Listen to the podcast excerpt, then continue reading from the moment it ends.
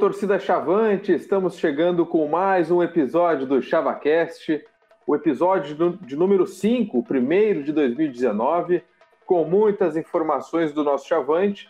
E hoje não estou sozinho, eu sou o Pedro Henrique Krieger e temos estreante na área, Nadson Hacks, bem-vindo. Olá, muito obrigado pelo convite. Grande abraço aí para toda a nação Chavante. Quem também está conosco é Lucas Maffei, direto de Taquara. Eu, presente, e queria dizer que eu sim, eu vi o Luizinho jogar. e também direto de Portugal, Gustavo Iribarren.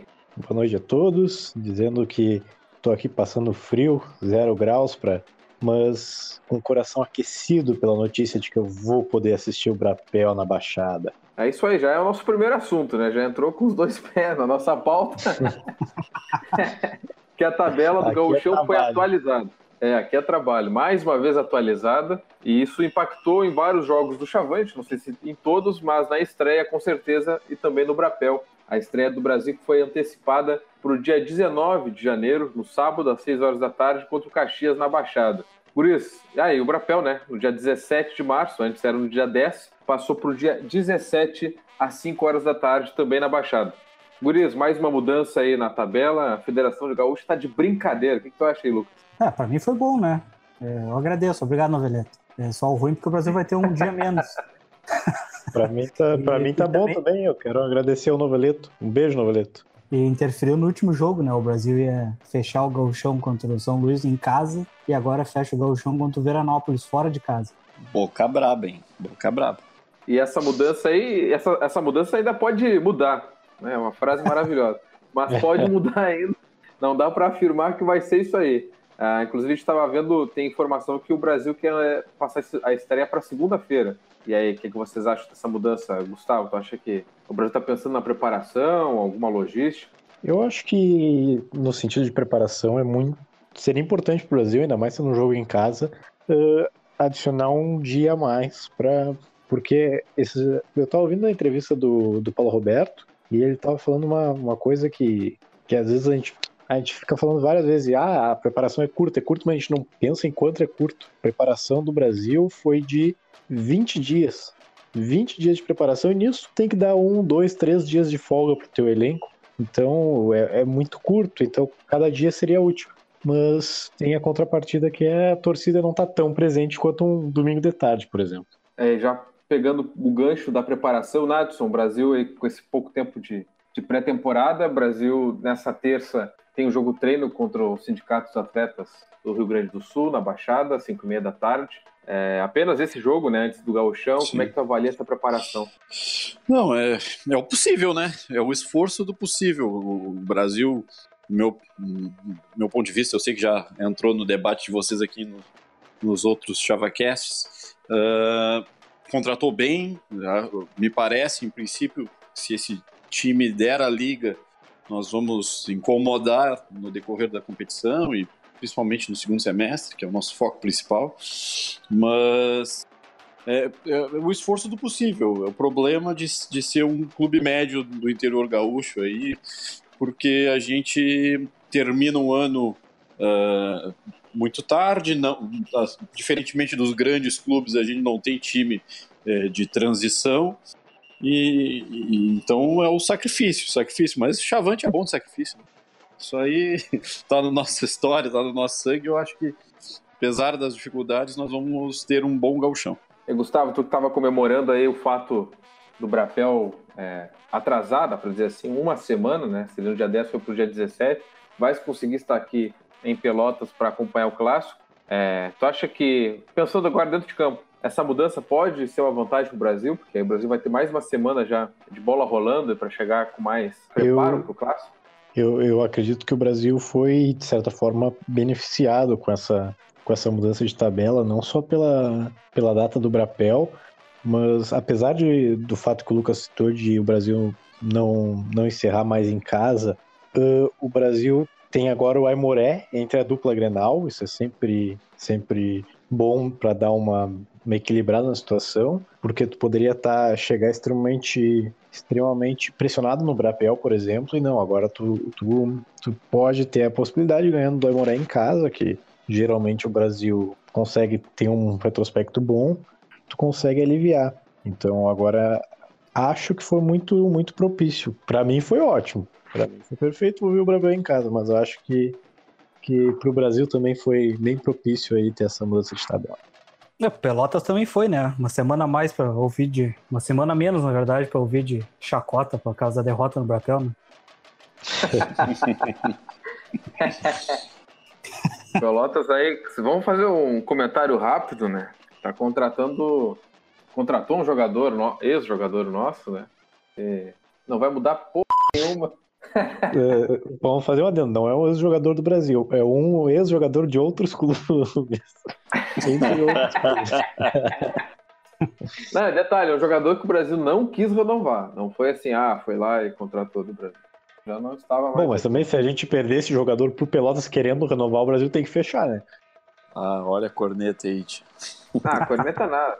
Agora o Pelotas tem um total de três bons jogadores pro elenco, né? Dá pra considerar. Tá, mas enfim, já falamos demais do Pelotas. é.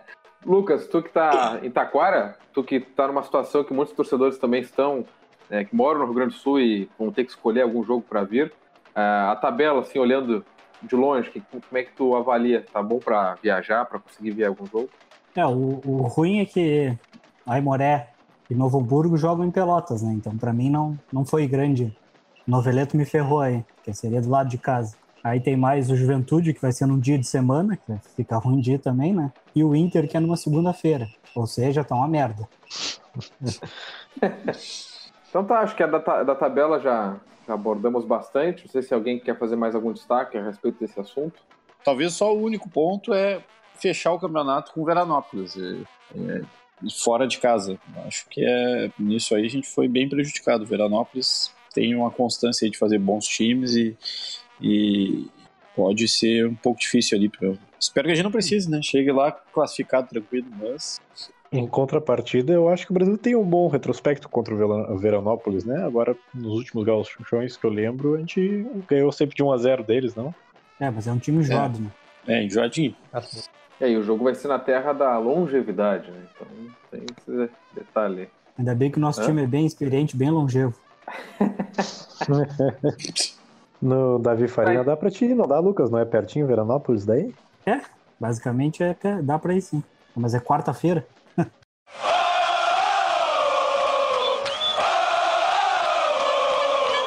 Vamos para a nossa próxima pauta aqui, então, do ChavaCast. Muito se discute a questão do número de associados do Brasil, questão de grana, enfim. Patrocinadores também acabam entrando nessa conta. E a diretoria do Brasil é recorrente, né? Um pedido, às vezes até dá para interpretar como uma exigência que a torcida se associe tenha mais e mais sócios. Eu gostaria de ouvir a opinião de vocês. O Brasil é difícil especular o número de sócios em dia, porque varia muito, né? De, a cada duas semanas é, praticamente tem um número. Eu não sei, o Brasil hoje tem em torno de 3 mil sócios, um pouco mais em dia. Não sei se alguém tem essa informação. 4 mil, acho que é o último, último número que eu ouvi. Tá, vamos arredondar para 4 mil sócios. De janeiro? É. Eu quero ouvir a avaliação de vocês. O Brasil tem que ter mais sócio mesmo? Tem que correr atrás de patrocinadores? Eu quero a opinião de vocês. Nadson, tu que é recém-chegado, abre, abre essa pauta. Não, é, essa pauta é, acho um pouco complicado essa, essa, análise, porque não adianta, associado vai ser. Tem ali os 2.500 que são fiéis, e depois disso há, de acordo com, com a fase que o clube está vivendo, se o time está bem ou não, é, acaba tendo mais um número maior de sócios. Mas eu sinceramente acho que 4 mil, no máximo 5 mil é o nosso teto de, de associado que a gente pode alcançar, a não ser numa situação muito excepcional, como ocorreu lá, se não me engano, foi no ano de 2015, início de 2015, o Brasil tinha tido um ano glorioso em 2014, tinha sido campeão do interior, tinha subido para a Série C, e no início de 2015 ia ter uh, a releitura do Brasil Flamengo, o jogo maior, de maior história do, do clube nos seus quase 100, nos seus 100 anos. E, e, bom, chegou a ter oito mil sócios ali. Mas toda vez que eu escuto a direção, o Ricardinho falando é, que ah, se conseguir 10 mil sócios, ele contrata meia da, das galáxias, isso obviamente não passa de, de, de, falácia, né? Porque o Brasil não vai chegar a 10 mil sócios numa rotina normal de trabalho, a não ser que o Brasil suba para a Série A do brasileiro e comece o ano ganhando de todo mundo. Só assim para o Brasil chegar numa, num nível desse, porque nós já estamos num nível de engajamento do, do torcedor no quadro social do clube muito elevado em questão de proporção. Se a gente for analisar aí o Grêmio, o Inter tem 100 mil sócios, mas tem é, torcida de milhões de torcedores. Nós aqui vivemos uma realidade de uma cidade que tem 200, 350 mil habitantes, é, nós temos, na proporção, certamente um percentual maior, assim, pelo menos do meu ponto de vista. Acho que o Brasil deveria focar em outros meios, não dá para botar sempre o trem pagador, o torcedor como trem pagador e o sócio, porque não deve crescer muito mais do que a gente tem hoje. E aproveitando o gancho, Nadson, antes de eu passar para os guris também, essa, uhum. essa, conversa a gente teve é, internamente no nosso grupo, assim, do ChavaCast, também com outros outros amigos. a eu fiz um cálculo, é, levando o Inter em comparação também, apesar do Grêmio hoje é, ter mais sócios que o Inter, ter ultrapassado, pelo menos na última vez que eu vi, o Inter tem um, um, um, número de sócios muito alto e há muitos anos, né? Já é um, é um, trabalho que vem lá atrás. E o Inter hoje tem 110 mil sócios no universo de 5 milhões e 600 mil torcedores, tá? Isso é estimativa de pesquisa. E eu arredondei tudo para facilitar o cálculo também, né? Então, levando em conta esses números. É de humanas, né? Claro, e a calculadora teve que ajudar. e nesses números, o Inter tem 2% da sua torcida associada. No Brasil, no caso do Brasil, eu levei no cálculo em consideração 4.500 sócios, que é mais ou menos o que o Brasil tem ali quando o time está na ativa, está jogando Série B, é mais ou menos por aí que o Brasil se mantém. 4.500 sócios no universo de 150 mil torcedores. Nesse cálculo, 3% da torcida do Brasil está associada. Porém, o Brasil não tem 150 mil torcedores. E por que, que eu digo isso? Eu levei em consideração uma pesquisa da IPO, que foi feita em 2012, se eu não me engano, que mediu ali, uh, averigou né, as torcidas em Pelotas. O Brasil é, perde números absolutos para o Grêmio, mas acaba sendo a maior porque é o clube do coração de, da maioria dos pelotenses. E nesse cálculo, é, o Brasil. Ah, não vou me lembrar de cabeça agora da pesquisa. O Brasil Mas tinha 25%. É, 25%. O Brasil tinha 25% do. 25% da população de Pelotas considerava o Brasil como o clube do coração. Peguei esse cálculo, botei em 340 mil habitantes, então chega ao número de 85 mil pessoas. 85 mil torcedores do Brasil, então, em Pelotas. Então, menos do que 150 mil uh, que eu anteriormente levei em consideração. E nesse novo número, 5,2% da torcida do Brasil está associada. 5%. É bastante, é muito, né? Se o Inter tem um número absurdo, tem 2% da torcida associada, o Brasil tem 5% da sua torcida associada. Sim. Essa análise, Pedro, deixar, é, tem, traz duas confirmações. Primeira é que, sim, é a maior e mais fiel, não adianta. Não tem. Contra números, não tem que dizer que. Ao contrário, é, tem esse tipo de adesão ao quadro social é, tem, é muita fidelidade. Um percentual acima dos grandes clubes que ganham títulos, coisa que a gente. grandes títulos não tem há muito tempo. E isso demonstra, demonstra a fidelidade. O segundo ponto é, não adianta, sempre se ficam batendo nessa, nessa tecla de, do, do, quadro social, do quadro social, do quadro social, e o Brasil esquece de buscar outros meios de arrecadação. Né? Nós estamos aí partindo para o nosso quarto ano de exposição nacional. É, Tivemos três anos com 38 rodadas, duas horas pelo menos por semana aparecendo no cenário nacional. E se vocês pararem para analisar, a camisa do Brasil hoje tem os mesmos patrocinadores que tinha no ano de 2015. Então é, é isso, a gente mudando o foco para algumas outras coisas e, e para o quadro social, não foca em buscar novos meios de arrecadação por meio de patrocínios e tudo é, e, só para complementar ali da parte da pesquisa, eu estava até relendo a pesquisa aqui, o resumo. Eu gostaria de ter uma pesquisa hoje, né? Porque o Brasil vive um momento muito, muito melhor do que quando em 2012, 2013. 2013 já começou a melhorar, mas ali 2011, 2012, O Brasil estava um período de baixa e o Brasil teve esse número, gostaria de ver hoje para averiguar.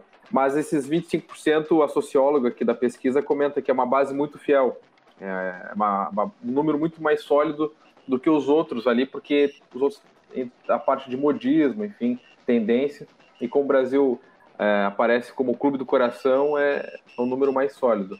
E um dos debates que a gente tinha feito, e até o Cleiton Rocha, radialista, que muita gente conhece, tinha comentado na internet eu buscar 30 mil sócios, levando em consideração a Zona Sul, que não chega a um milhão de habitantes no, no geral. 800 mil, 800 mil. É, vamos botar 800 mil a Zona Sul, né? Ele defende 30 mil sócios.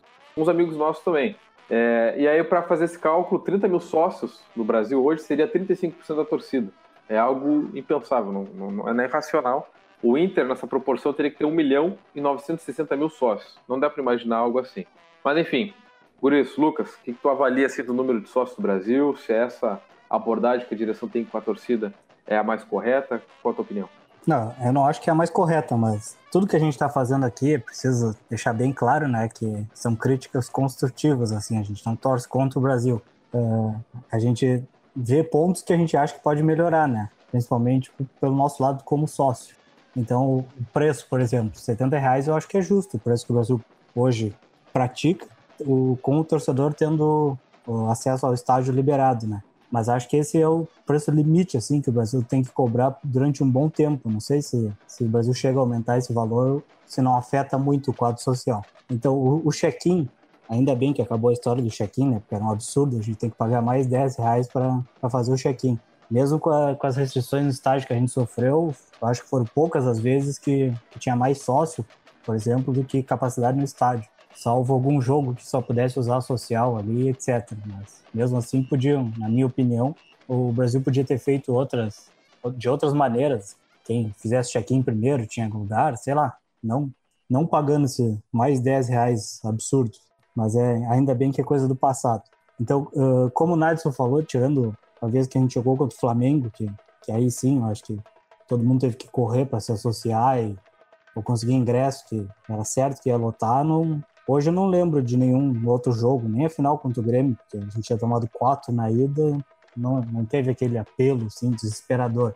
Uh, as modalidades, eu acho que o Brasil tem um, um bom número de modalidade. Uh, eu sinto falta de uma modalidade voltada ao, ao, estudante, sei lá, de universidade, aproveitar esse, esse, essa cidade que Pelotas se tornou né, totalmente universitária, alguma modalidade que atingisse ensino médio, sei lá, escola pública, e a gente tem aquela modalidade também de baixa renda, porém aquilo não, não desandou da forma como deveria.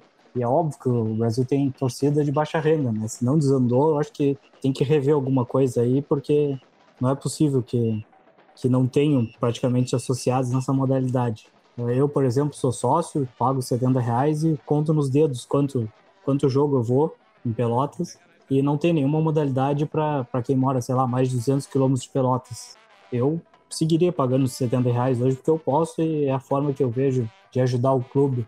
Mas tenho certeza que muita gente não, não se, se curva a isso, digamos assim. E se tivesse alguma modalidade mais barata, poderia se curvar. Outra coisa que, que eu não concordo é praticamente obrigar o torcedor a ser sócio. O Brasil, durante um tempo, botou o, o ingresso a 60 reais e a, e a mensalidade a 70, com a desculpa que se tu fosse sócio, seria mais barato. É óbvio que seria mais barato ser sócio. Mas nem todo mundo vai a todos os jogos. A gente vai a todos os jogos, sempre que possível. Mas nós já somos sócios, nós já estamos fisgados ali. Tem que fisgar o torcedor que não vai a todo jogo, tem que fazer ir a todo jogo. Não vai ser assim que tu, que tu vai fazer isso, já ficou provado. O quadro social se manteve o mesmo durante todo o tempo e o público cada vez diminuindo mais com o ingresso caro. Então acho que o Brasil podia botar a mãozinha na consciência e rever isso. E, vocês falaram aí que que estamos quase no limite. Eu ainda acho que a gente pode chegar um pouquinho mais, maior o número de sócios, fazendo alguma campanha boa, mas eu não, não vejo o clube se mexendo de fato para, a não ser o Ricardinho na rádio dizendo que com mais X sócios ele traz meia dos sonhos, eu não vejo o clube se mexendo nessa forma. Só para complementar, Lucas, é, o Brasil aqui no site tem cinco modalidades. A, a, que mais se encaixa nesse, nesse exemplo que tu deu de morar longe é aquela de 35 reais, que tu garante 50% do ingresso quando, quando for ao jogo. É a que mais se aproxima. Mas aí o Gustavo, que agora já vou convidar para falar, O Gustavo comentou sobre isso, né? Que 35 reais é um número elevado. Ele mesmo que está em Portugal nesse momento. Eu não, não, acredito que ele vá sair de Portugal agora para vir ver o jogo. É, fica inviável, né, Gustavo? Qual a tua opinião sobre isso, sobre as modalidades aí? Eu acredito sobre as modalidades, o Brasil tem um número razoável. Eu acho que tem boas modalidades. Precisa talvez melhorar a forma que lida com as modalidades que já tem. Uh, que nem o Lucas falou, talvez essa, essa questão do sócio que mora longe. Uh, 35, porque cá entre nós, o sócio do Brasil não tem nenhuma vantagem por ser sócio. Eu não. Nenhuma vantagem fora o jogo, ser, ser mais barato para assistir jogos, mas isso a gente pensa, a gente é muito apaixonado, a gente tem que começar a fisgar o torcedor que pensa, bah, eu sou sócio e eu tenho um monte de vantagem, eu sou sócio, tem que começar a, a fisgar outros tipos de sócios, fora os que vão estar tá lá sempre. Porque não importa se for 70, 80, 100 reais, a gente vai, nós aqui que estamos aqui, vamos estar tá lá sempre. Mas a gente tem que entender que isso é um número baixo. É, aí é que eu, eu vejo esse limite dos nossos 4, 5 mil, que é muito difícil passar dos 4 mil, 4.500, 5 mil sócios, por essa forma, porque esses são os sócios que vão ser sócios, independente do que tiver de vantagem, independente do que tiver de valor. O que passar disso, o Brasil tem que ganhar de outras formas, é outro tipo de público, um tipo que vai dependendo de muitas de vantagens, dependendo de momento. E o Brasil, para angariar isso como sócio, que nem o Lucas falou, tem que baixar o valor do ingresso para primeiro fisgar o cara, tem que dar mais vantagens. E aí, nisso, eu acho que o Brasil tem potencial para chegar a 8, 9 mil sócios e manter. Se o Brasil fizer um bom trabalho, eu acho que o Brasil consegue manter uns 8 mil sócios, mas tem que ser muito bom o trabalho e continuar mantendo um bom trabalho de campo também. Agora, o que, o que se falou ali que o, que o Brasil tem que tem uma, um engajamento da torcida de 5%, acho fantástico. Eu acho que isso é a maior prova, como o falou, que é a maior e mais fiel. Porque tem 5% com todas essas dificuldades de problemas de sócio que a gente tem. O Brasil trata muito mal seu sócio e não tem e não, não busca mais sócios e mesmo assim a torcida é engajada mais, de uma proporcionalmente, de forma óbvia, bem mais proporcional, mas é mais engajada que os grandes clubes brasileiros. Então, o Brasil tem que incentivar o seu torcedor, tem que tratar bem o seu torcedor melhor do que trata agora. Só para cornetar rapidinho, o Brasil tem 25%, depois vem a dupla Grenal e o clube aqui ele está em quarto com 10%. Então, é realmente. tá entre outros. Tá entre é, outros. É, tá, é, tá, tá ali junto com os torcedores da, da Roma. torcedores também aí do, do Fulham da Inglaterra, tem vários aí misturados.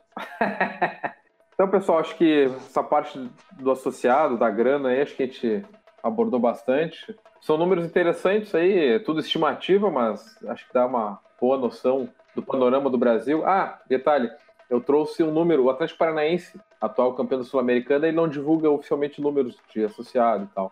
Mas eu vi torcedores comentando, torcedor do Atlético, é, 12 mil sócios. Então o Atlético está vivendo maior é, uma das maiores fases da sua história, pelo menos em título internacional, né? Primeiro. É, tem 12 mil sócios e uma torcida numa cidade muito maior. Né? Então, e o Vila Nova de Goiás tem, tinha 2 mil sócios há poucos meses atrás, durante a Série B. E também, cidade muito maior que Pelotas. Então, só comparativos, assim, a torcida do Brasil é diferenciada. Isso aí não é, não é clubismo, é realmente tipo, é na prática. E o Brasil tem que saber aproveitar e utilizar tanto os fanáticos, como disse o Gustavo, mas também aqueles outros que são torcedores, são simpatizantes, são aquela gurizada que está em Pelotas estudando e de repente quer assistir um jogo, daqui a pouco é, simpatiza. Eu conheço muita gente da faculdade, da época que eu estudei, que eram de outras cidades, foram a Jogos do Brasil, na época da segunda ainda, e começaram a simpatizar. Eu tenho um ex-professor que tem camisa do Brasil, professor de Santo Ângelo, que tem camisa do Brasil, comprou camisa do Brasil na época que ele estava trabalhando em Pelotas. Então, o Brasil é um clube que conquista muito facilmente as pessoas, então tem que aproveitar esse gancho e fazer grana, né? fazer torcida e fazer grana.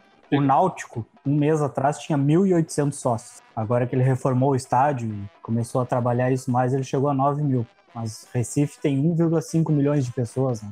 E o Náutico tinha 1.800 sócios. Então, só para reafirmar que eu acho que às vezes a gente reclama de muita barriga cheia, ficar apontando o dedo, ah, podemos ter sócio. Não, certamente.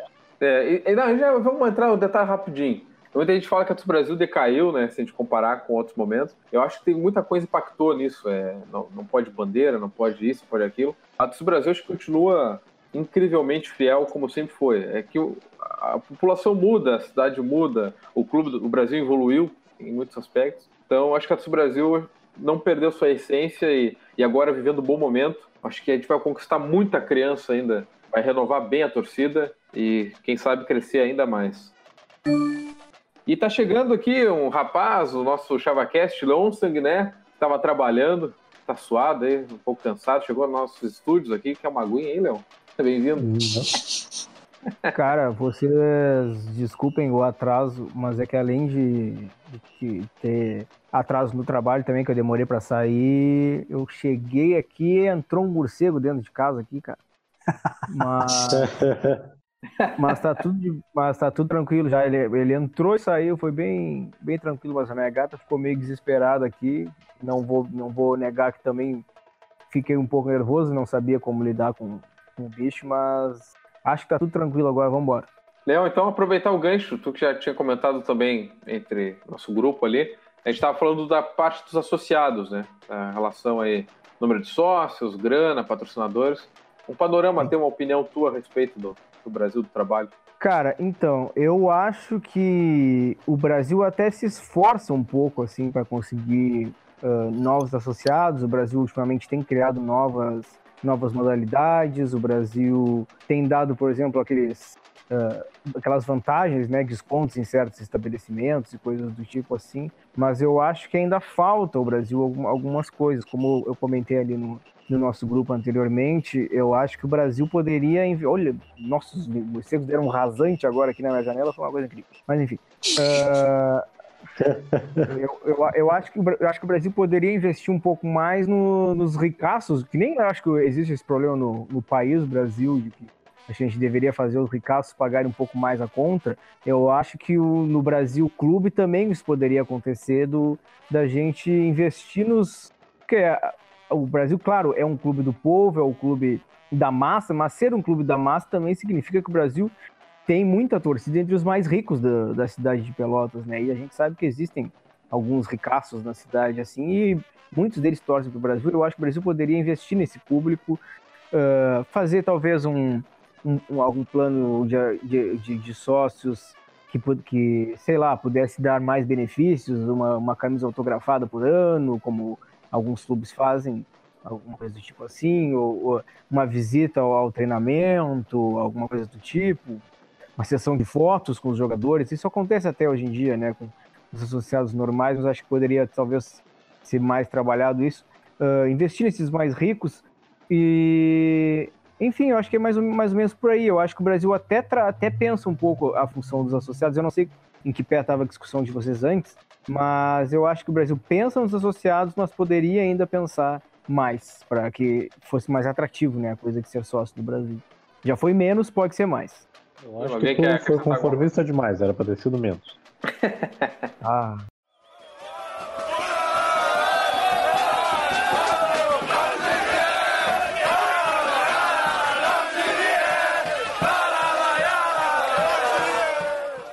Agora chegamos ao grande momento do nosso podcast, a quinta edição, com a entrevista do Washington, volante que está nos pôsteres mais importantes dos últimos anos do Brasil. Ele que chegou em 2012, é, participou de todos os acessos a nível estadual e também nacional. Ele que voltou do Japão e agora vai disputar o 2019 com a camisa rubro-negra.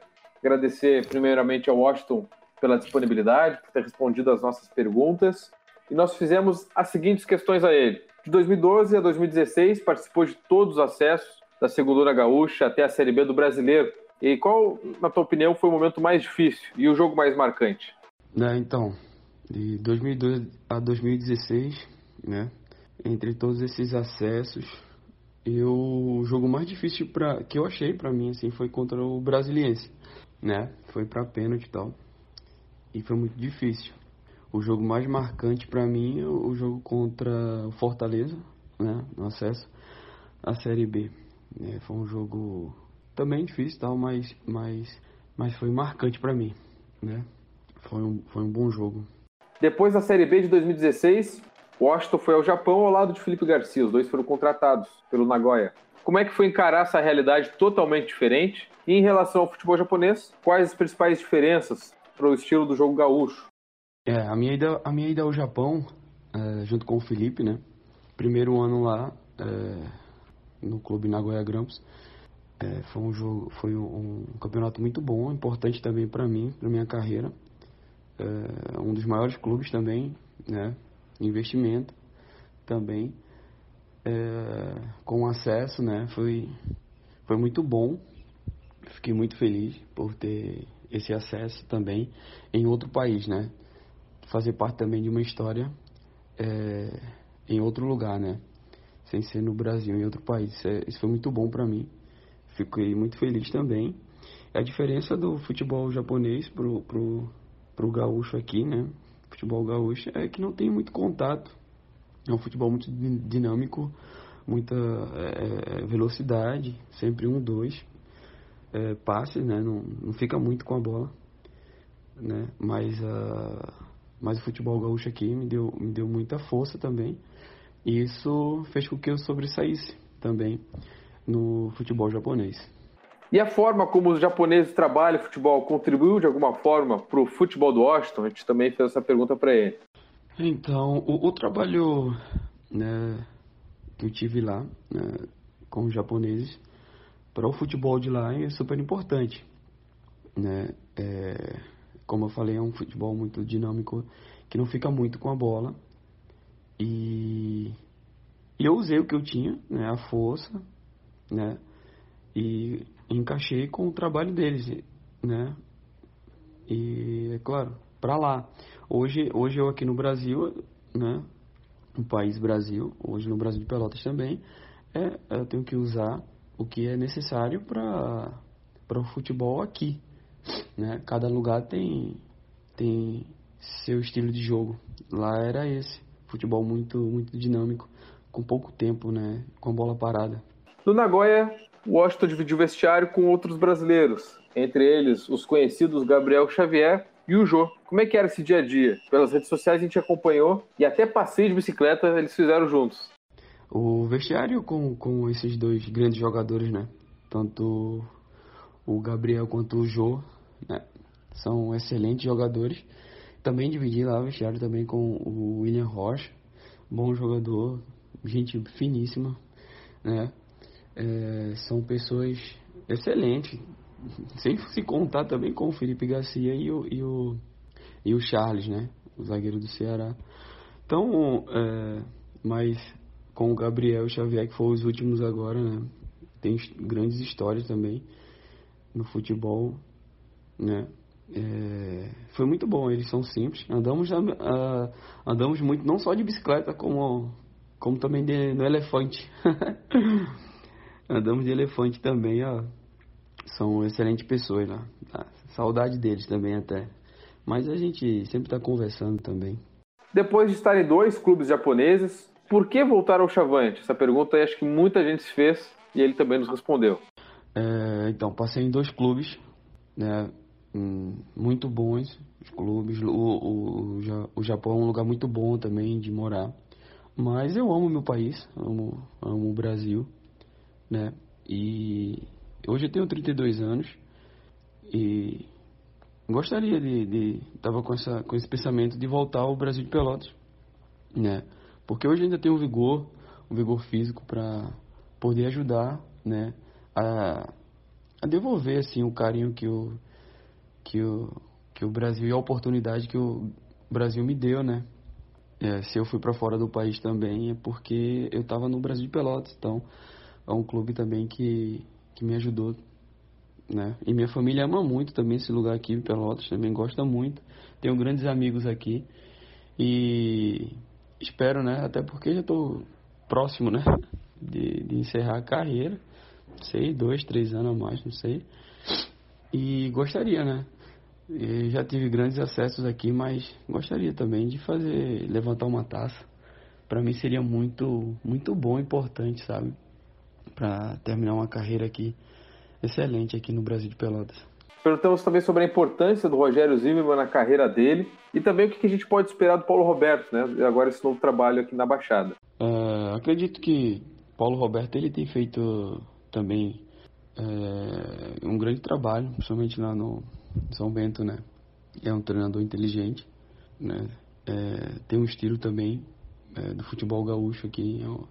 Gosta que o time fique com a bola, toque bem, cobra, mas também gosta de um time agressivo na marcação, não dê espaço. Acredito que ele vai fazer um bom trabalho aqui junto com esse grupo, um grupo experiente que ele, que ele tem contratado. É um grupo que quer, né? Acredito que tem tudo para dar certo aqui. E por fim, ao lado de Leandro Leite, Washington tinha uma característica mais segundo volante, né? E no plantel de hoje, parece que ele vai se encaixar um pouco mais como primeiro volante, marcando mais. Como é que ele vê essa diferença? E até levando em consideração que nas últimas partidas no Japão, ele estava jogando como zagueiro, né? E qual a razão disso? Então, eu não tenho dificuldade nenhuma. Joguei com o Leandro já várias vezes, assim, muitos anos, né? Um ao lado do outro, eu saindo mais, porque a característica dele também ficar. Mas, claro, eu, a minha característica maior é defensiva. Mas não tenho nenhuma dificuldade de, de sair para o jogo, né? Claro, nas minhas limitações. Sou bem consciente disso, né? E para mim tanto faz no losango jogar do primeiro volante quanto jogar ao lado, ou dois volantes, ou um volante e dois meia, não sei, três meia, tanto faz. Eu tenho nenhuma dificuldade não. É só se adaptar ao que, ao que é passado né, nos treinamentos. No Japão eu joguei, eu joguei muito, é, muitas vezes de zagueiro também de volante. Minha, minha passagem no Nagoya, é, no acesso, né, do Nagoya para a primeira divisão, ficou muito marcado porque eu, eu, eu, joguei de zagueiro. O treinador precisou e, e me desceu para a zaga, eu joguei na zaga e foi onde eu fiz, é, até porque é onde foi jogos decisivos, né? E onde eu, onde eu realmente joguei muito bem, né? Até então o clube e os torcedores lá gostam muito de mim, entendeu? E e isso foi. Claro, não estou acostumado a jogar na zaga, mas isso foi muito bom para mim também lá. Aprendi mais uma posição. mas agora terminei o campeonato, terminei o ano, né? No, no Renofa. Renofa Yamaguchi jogando, jogando de volante. Saindo pro jogo, às vezes fixo. Depende também de como o treinador é, é queria que eu me comportasse no jogo. Então, mas esse, mas o ano passado eu joguei muito mais de, de volante do que do que zagueiro. Então agradecer o Washington Moral, que encheu de moral esse, esse episódio, né, com essas respostas. Agradecer novamente pela disponibilidade. Guris, o que vocês acharam da entrevista do Washington e acompanharam? Lucas? Muito bom, muito bom. Parece que ele adquiriu experiência, né? Acho que a minha impressão é de que ele vai disputar a vaga ali com o Leandro Leite. Se eu fosse o Paulo Roberto, eu faria isso. E agradecer o Washington. Se ele quiser me mandar uma camisa, ele senta à vontade. Lucas pede isso para todos. Um dia Alguém vai ter que mandar, né? Não, se todo mundo mandar é uma coleção, né? Já vai financiar o Chavacast com a venda um aí. Um dia, ele, um dia ele consegue. Se todo mundo mandar a camisa pra ele, o Barbosa vai ficar com inveja. Nadson, o que, que tu avalia aí? O Washington vai acrescentar, pode acrescentar o elenco atual do Brasil? Do meu ponto de vista, o Washington é uma grande contratação, ainda mais é, partindo do princípio aí que parece que ele vai jogar de primeiro volante, acho que ele tem um bom futuro aí nessa posição e o Brasil contratou muito bem, né? Em princípio, parece, uh, pela análise dá para se fazer inicial aí, sem ver se deu a liga o time ou não. É, eu fiz algumas críticas antes ali à direção do Brasil com relação à montagem do elenco. É, a gente tem que elogiar muito porque fazia um bom tempo que a gente não tinha tantas contratações é, que nos, nos enchiam de esperança, né? E o Washington é uma contratação certa. Né? A gente sabe o que esperar do Washington. Né? E, e, nessa, tudo indica, nessa nova posição aí, eu acho que tem tudo para ser assumir aí como sucessor do Leandro Leite, tudo com o passar do tempo, né? Ele é um pouquinho mais novo que o Leandro Leite, está com 32 anos, se não me engano. Eu fiquei muito feliz com a contratação. Leon, qual a tua opinião sobre a chegada do Washington? Não, eu, na verdade, até pela, pela, falando pela entrevista dele assim, né, a gente sente que ele é um representante nosso dentro do campo. Ele é o cara que torce pro Brasil, como ele falou na entrevista, ele não é só um jogador do Brasil, ele é torcedor do Brasil, ele se tornou torcedor do Brasil. Eu lembro dele falando numa entrevista para TV que ele, inclusive, queria, tinha, tinha um sonho de comprar o apartamento ali da, da, da Porto 5, da, da frente do, do, estádio ali. Então a gente percebe realmente que ele é um torcedor do Brasil e me chamou a atenção que ele tem a mesma opinião que, que eu imagino que a maioria dos torcedores do Brasil, que o Prince, que é o jogo mais difícil dos, desses acessos que o Brasil teve, foi o do Brasiliense, realmente, foi, foi para os pênaltis, apesar do Fortaleza ser um, aquela coisa do, do do, do Castelão lotado, um time muito bom. O Brasiliense foi realmente um, um, jogo muito complicado e o Washington falou isso. Eu achei bem interessante ter essa, essa visão dele em relação a, a esses dois jogos que ele esteve em campo, do, dos jogos marcantes do Brasil. E para ti, Gustavo, o Washington, além dessa identificação com o clube, vai acrescentar para o Paulo Roberto? Eu acredito que sim. Eu acredito que primeiro ele é um jogador que encaixa muito no estilo do, do Paulo Roberto, que é marcação muito forte. E jogando de primeiro volante, que é diferente do que ele jogava uh, antes no Brasil. Antes ele jogava de segundo volante. E eu acho que o Brasil precisa realmente de um jogador com um pouquinho mais de qualidade no, com a bola no pé para segundo volante. Para isso contratou o Velica, por exemplo.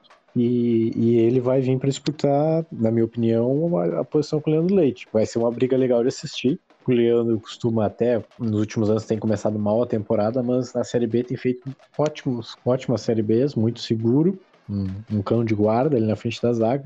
E o Washington, para mim, vem nesse mesmo sentido, de marcação forte. Acho que é uma boa contratação, se for nesse sentido. Acho que ele tem muito a dar para o Brasil ainda. E aproveitando o gancho da entrevista, André da Silva, que não pôde comparecer né, na edição de hoje por conta do trabalho, mas ele mandou seu áudio, falando justamente do Washington e da entrevista do, do Moral. André, solta a voz aí. Bom dia, boa tarde, boa noite a todas e todos que estão ouvindo mais uma edição do ChavaCast. Infelizmente hoje eu não vou poder participar tão ativamente do programa, então estou aqui no meu serviço mandando um áudio para poder falar um pouco uh, sobre o nosso grupo, sobre o nosso elenco, sobre o nosso Grêmio Esportivo Brasil, em especial sobre a, a entrevista do Washington Moral, que também já condiz bastante com relação à fala sobre o, a formação do elenco do, que o nosso Kila e o Paulo Roberto estão montando.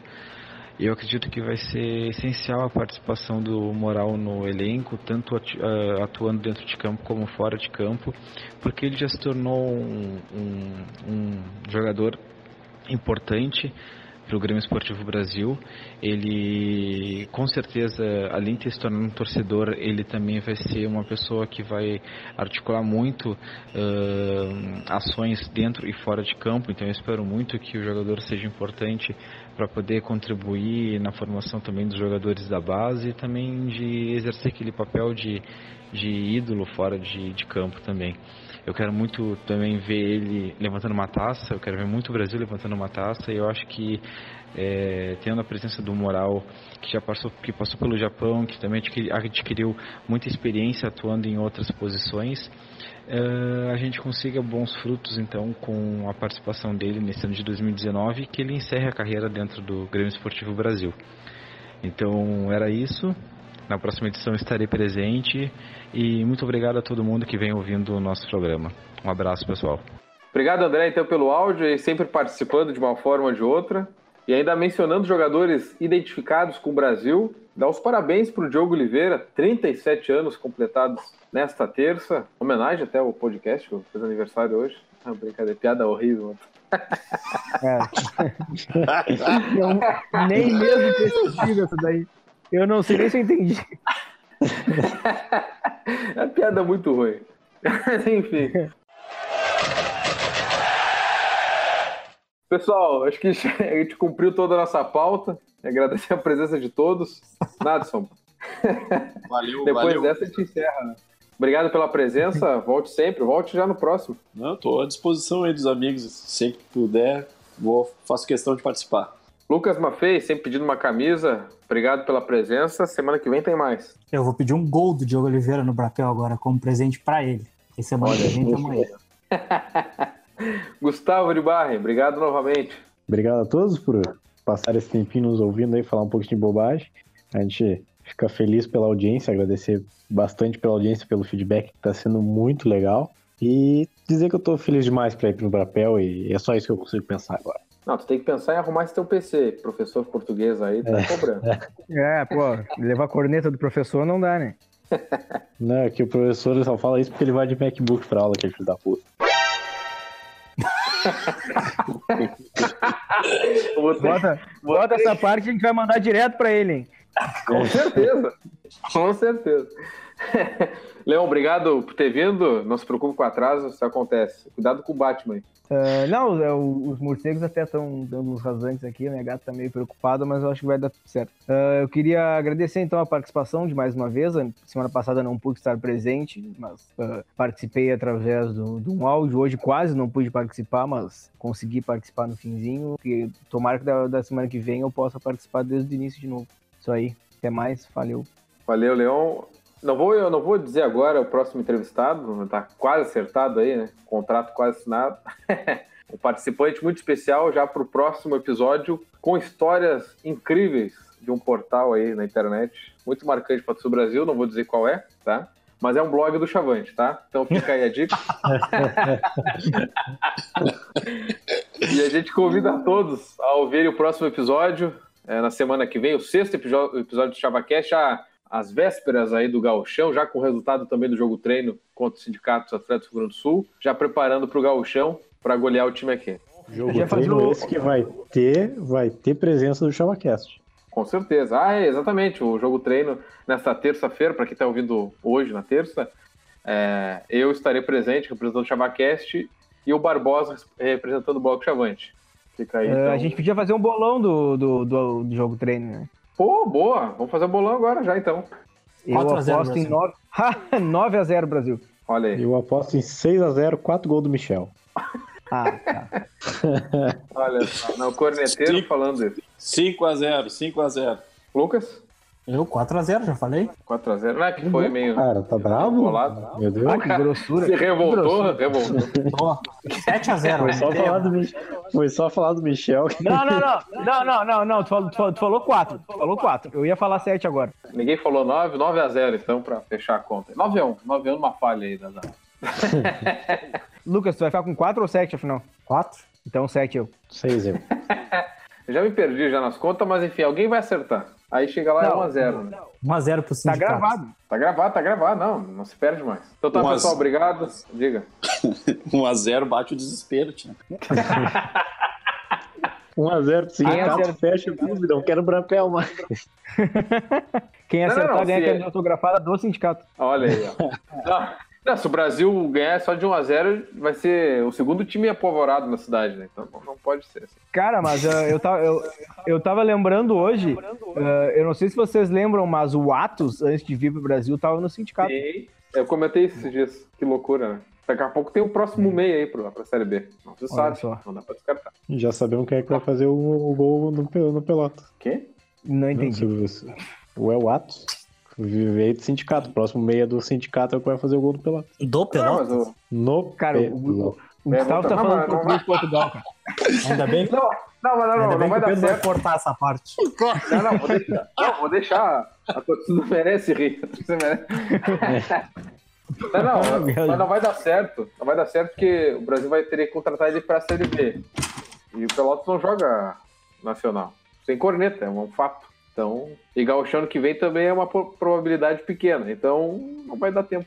Cara, a tabela do Pelotas, a, a, o final é horrível, cara. Eles jogam cinco Pelotas... em casa seguido, não é? Não sei, só é, sei que as últimas eles pegam, tipo, uh, Caxias fora, Grêmio e o. Não, o Grêmio em casa e o Brapel é uma tristeza as últimas rodadas do Pelotas. E o Veranópolis fora. É, e as Essa é primeiras é rodadas também, na real, que o problema é o Pelotas, não é os outros, né? ah, mas olha esse final que vai, tá louco. Imagina numa finaleira ali precisando de ponto com esses quatro jogos aí. Caiu já? Fechamos assim então. Caiu já. Não, se for mal no início. Olha a zica. Agora. Olha a zica, cara. Olha a zica, cara. Se não, for mal. Não, a gente zica, a gente zica. Então tá, vamos fechar esse programa, não acaba nunca, já tá em uma hora já. Ah, é que eu cheguei agora, queria conversar. Tudo bem. Tá carente. Falou, pessoal. Até mais então.